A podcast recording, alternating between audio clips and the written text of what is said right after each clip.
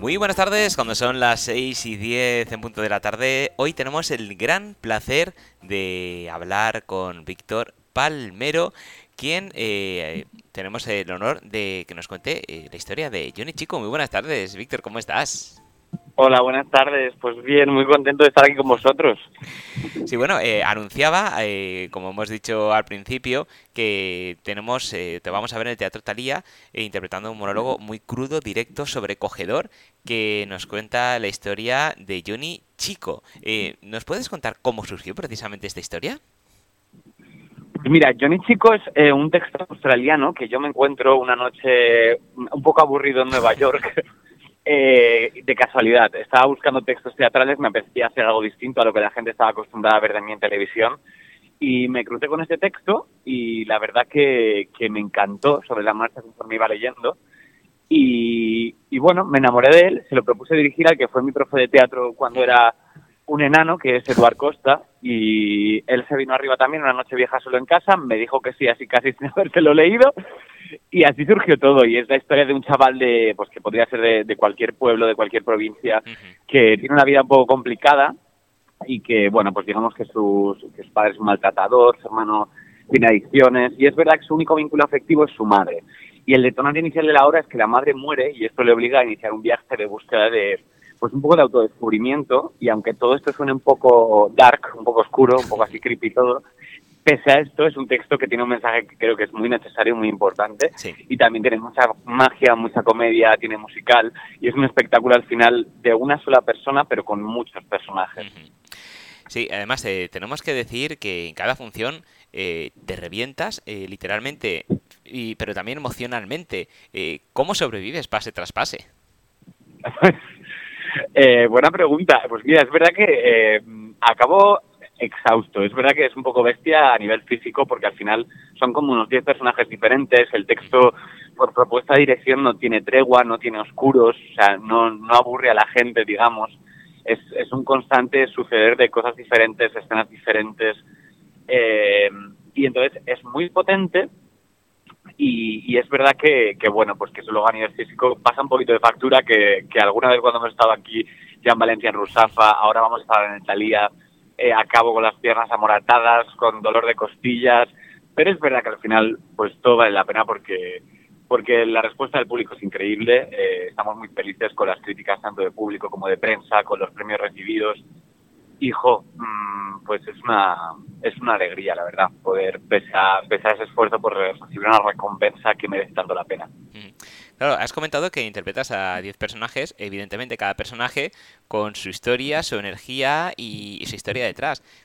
¿Cómo se, ¿Cómo se organiza todo eso en tu cabeza para no, no estallarte directamente? A ver, pues la verdad que, em, a ver, suena así como muy grandilocuente. Estoy con, con 10 historias, pero es verdad que hay personajes que a lo mejor son una pincelada. Es el tipo que pasa por allí en el que se fija Johnny, eh, luego es verdad que hay personajes que sí desarrollamos más en escena, por ejemplo la Gran Perla, que es una travesía argentina alocadísima, que de hecho es como la bomba de comedia y de aire del montaje que a la gente le encanta. Pero luego también está, hay momentos muy emotivos en los que Johnny interactúa con su madre o que interactúa con, con la psicóloga de un centro de menores. O sea, hay, hay muchas escenas, pese a estar en un solo escenario, hay muchos escenarios, hay carreteras, hay ciudades, hay Madrid, y, y al final es una hora y veinte en la que no dejan de pasar cosas y de y que no dejamos de descubrir lugares y personajes. Y es verdad que algo importante para nosotros era que pues que esos personajes se diferenciaran y que pese a ser algunos más pequeños y otros más grandes hemos conseguido que eso que eso pues la gente lo vea y que funcione en escena. Claro, eh, había eh, inicialmente dicho que se trataba de, un monólogo, pero claro, habiendo tantos personajes en escena que estés tú solo, eh, ya no sé si rectificar y, ya directamente es una obra de completa. Bueno, hay un término intermedio que, que dicen que, que, dicen ahora los modernos, que es espectáculo unipersonal. Ah, bueno. bueno, la verdad es que al final es, es teatro y, y, y, es una historia y, y es algo que, que sea como sea, por la vivencia sabemos que llega al público, que le emociona, que le hace reír sí. y, que, y que merece la pena que, que eso, que, que piden su entrada, que vengan al Teatro Talía y que entiendan el porqué de por qué llevamos tanto tiempo haciéndola y por qué la crítica es tan bonita. Eh, tengo apuntado, no sé si, si, es correcto el dato, que echando la vista atrás, cuando llegó inicialmente el personaje a tus manos, estabas interpretando a Alba en la que se avecina. Eh, ¿Te ayudó a crear paralelismos con el personaje por construirlo o son dos personajes totalmente diferentes? A ver, quizá es verdad que Alba me, me abrió las puertas a decir, ostras, mm, puedo interpretar a una mujer, ¿no? Entonces, quizá eso me sirvió para, para no tener miedo cuando leí el texto a pensar, vale, hay papeles, o sea, es, es un texto, un monólogo, pero es mujeres, es hombres, quizá no me lo hubiese planteado de la misma forma si no hubiese interpretado el personaje de Alba.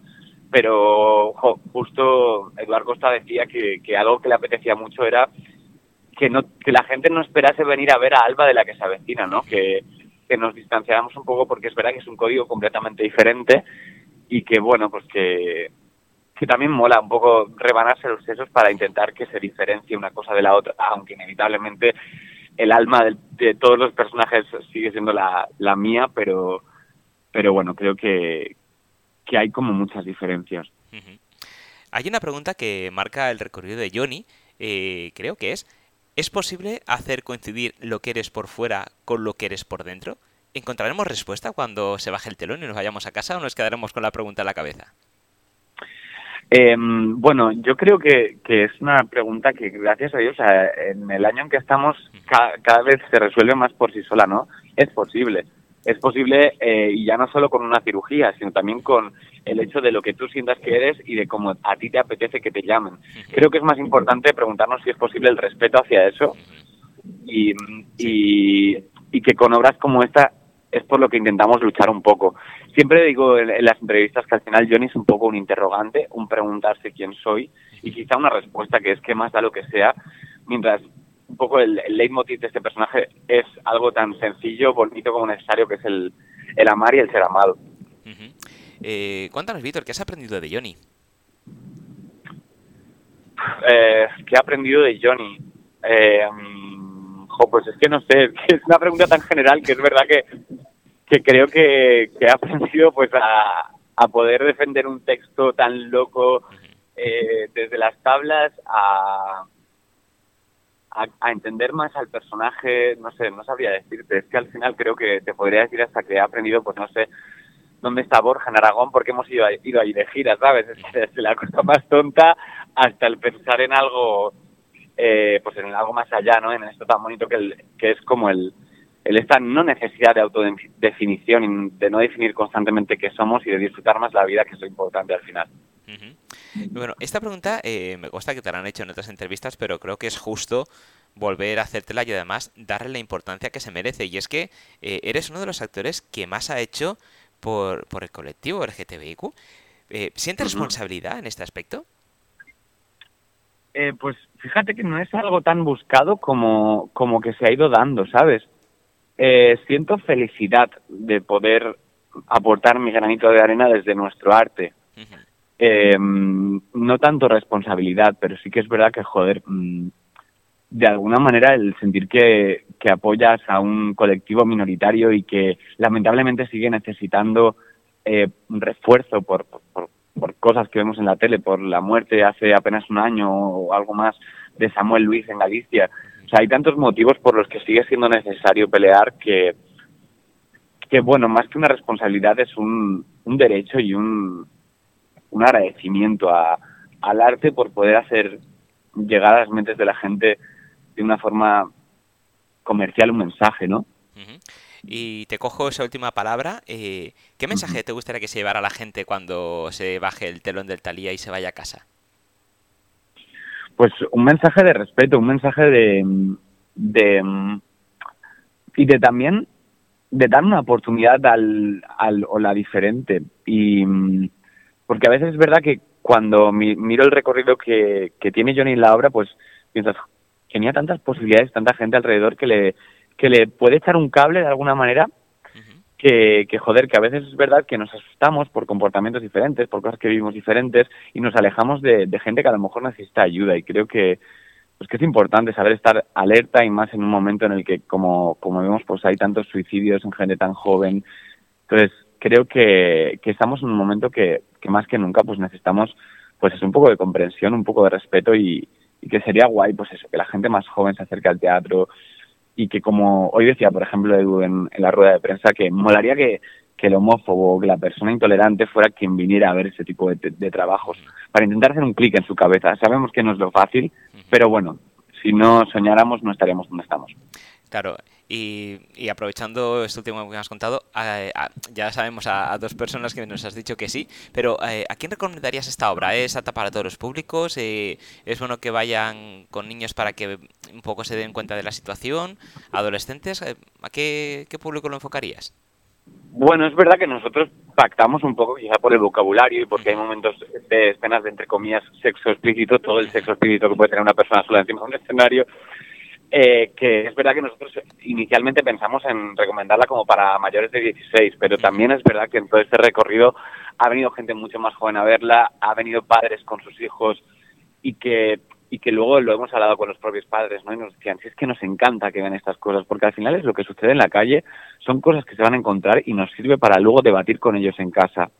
Y creo que es tan emocionante escuchar a unos padres eh, que, que desean hacer evolucionar de esa manera a sus hijos que, que yo que sé, que al final podemos encontrar tantas cosas entrando en Internet eh, a cualquier edad, que creo que esto, saber el contexto en el que se ve, saber que es arte y saber que, eh, que nos hace pensar, mm, creo que, que, bueno, que podría venir a verlo cualquiera de alguna manera.